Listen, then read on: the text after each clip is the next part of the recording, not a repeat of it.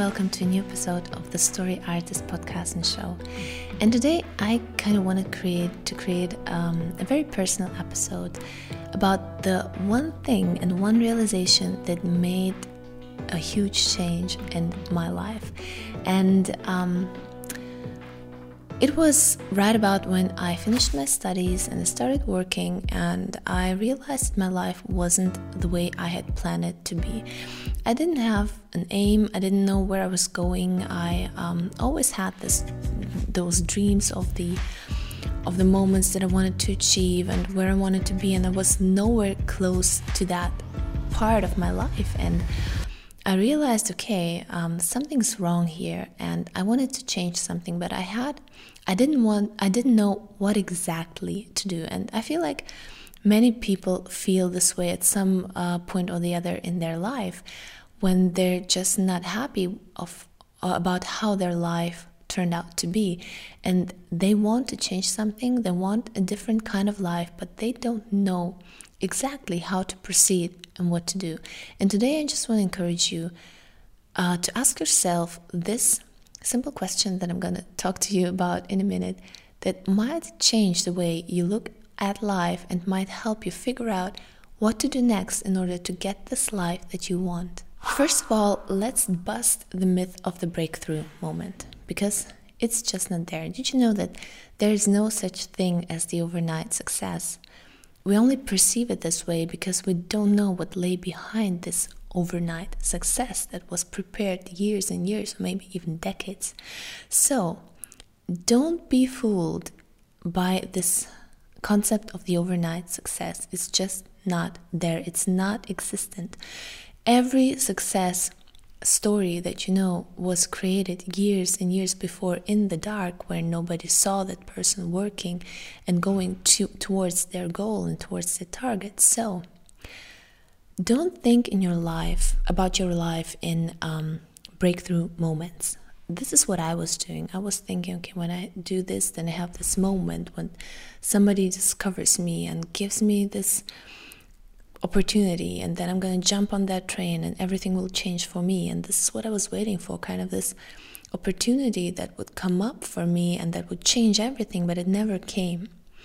And I waited for this breakthrough moment that would never arrive in my life because I was waiting for fate to create it for me. And I was waiting for something that would just fall down upon me and it just it wouldn't happen it wouldn't because this is not how life works we have to build potential. This is what uh, this is what James Clear says in his book Atomic Habits that you have this kind of hidden potential and that you build for years and years and years and years before they shoot up into the air and then you see your success curve. The success curve is not linear. It's it goes like this. So all the way down there you just have this moment, you have this time where nobody sees your effort, when you just not you're not uh, successful with what you're doing, you don't have a big audience, you maybe can't make even a living from that, but it will explode one day. But the question is, what are you even to do, and how can you create this, those steps, and live this life to not always wait for this break, wait for this breakthrough moment? So the problem is, we are asking the wrong questions, and in fact, we should be asking ourselves the question of how do I want my ideal everyday life to look like?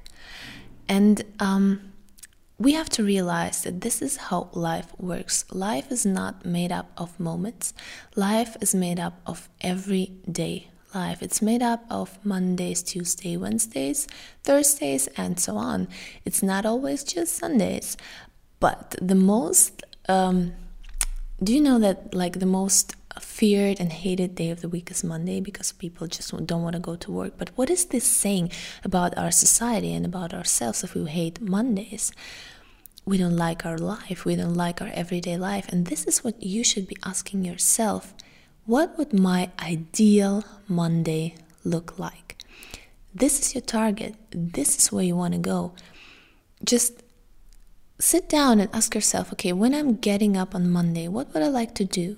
What would I like to do after I get up, after I get my coffee and have breakfast? What would I like to do at lunch and in the evening? How would I like my ideal Monday to look like? Because obviously, the way your Monday looks like, your Tuesday and Wednesday and so on will look like. So, how would you like your ideal daily life, daily routine to look like? Because this is how you build a successful life you don't wait for the breakthrough moment. You don't wait for something to happen to you. Because if you do if you live just by goals you will be disappointed quite quickly. Because even even if you reach those goals it's like this moment and then it's over. And what will you do then? Your life will still remain this routine life every day every monday tuesday and so on. So instead of thinking about life in these moments think about it as your ideal monday and your ideal everyday life. And just sit down and ask yourself what would I like my routine to look like? What would I love my day to look like?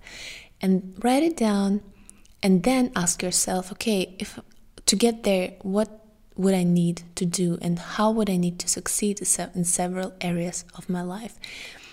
And I have to say, actually, now I'm really quite close to what I'd like my ideal day to look like. Not still there, but I'm close to that. And I'm not there where I want to be, like, an overall in my business and in my um, career.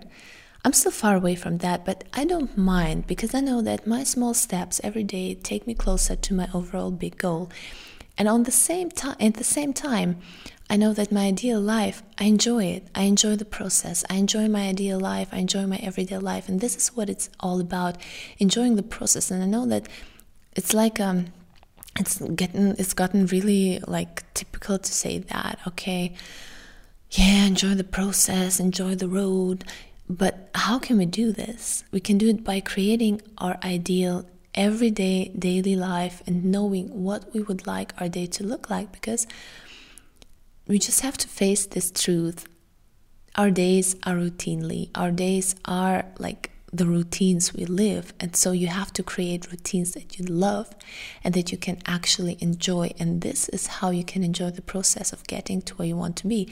And you can also tweak those things when you start living it one way or the other. You will realize, okay, I like that and like that. Or by growing and aging, we tweak our routines as well. But the goal is not to wait for the breakthrough, but to create your ideal Monday.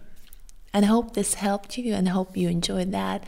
It was a smaller episode, but I thought I would include something personal to give you um, an inspiration during the summer vacation time and help you think about what life you want to build for yourself, how you can uh, be more creative and enjoy your creativity creativity more on a daily basis.